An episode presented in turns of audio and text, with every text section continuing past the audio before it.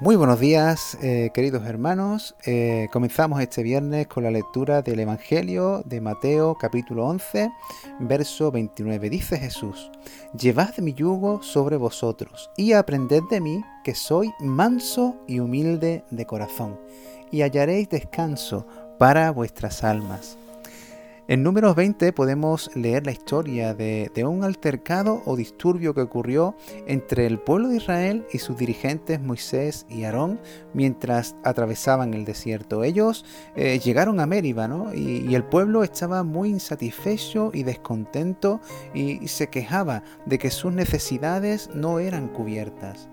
Y entonces contendieron muy fuertemente con Moisés y con Aarón. Y en medio de tal conflicto, la reacción de Moisés y Aarón fue la siguiente. Se sometieron a Dios y buscaron la dirección y la palabra guía del Señor. Hasta aquí un sobresaliente para ellos, un comportamiento bastante espiritual. Pero su ejecución, la forma y el comportamiento con la que lo resolvieron no fue la adecuada.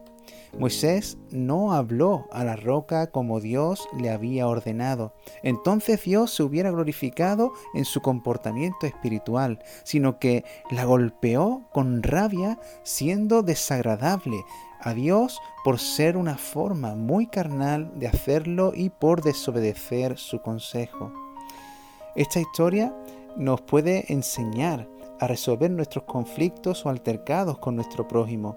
En ella podemos ver dos formas de actuar o comportarnos para resolver nuestros conflictos. Una de forma carnal y otra de forma espiritual y bíblica.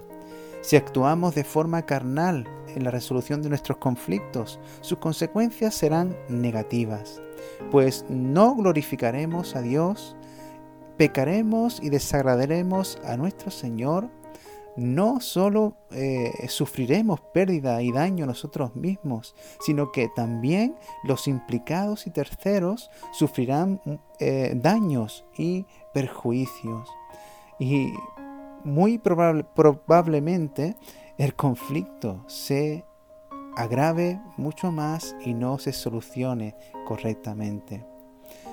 Pero si actuamos o nos comportamos de forma espiritual y bíblica en nuestra resolución de conflictos, las consecuencias serán positivas y, beneficiosas, pues Dios será glorificado, seremos aprobados delante del Señor y nuestras almas permanecerán en paz y se podrán beneficiar de ella los implicados y terceros. Estamos en este mundo para glorificar al Señor, a nuestro Padre Celestial, ¿verdad? Así que nuestra opción para resolver conflictos y altercados es la espiritual y bíblica, ¿verdad? Pues para ello debemos de someternos a Dios, buscar la dirección en su palabra y obedecer el consejo divino.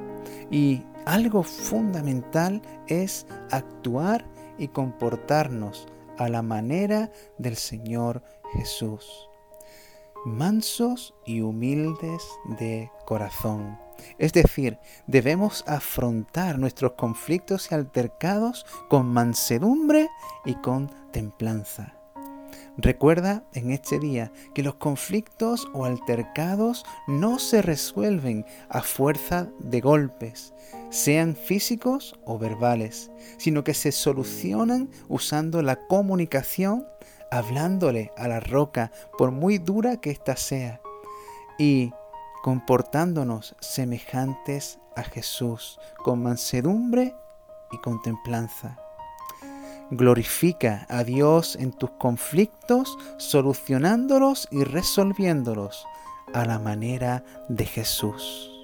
Que Dios te bendiga.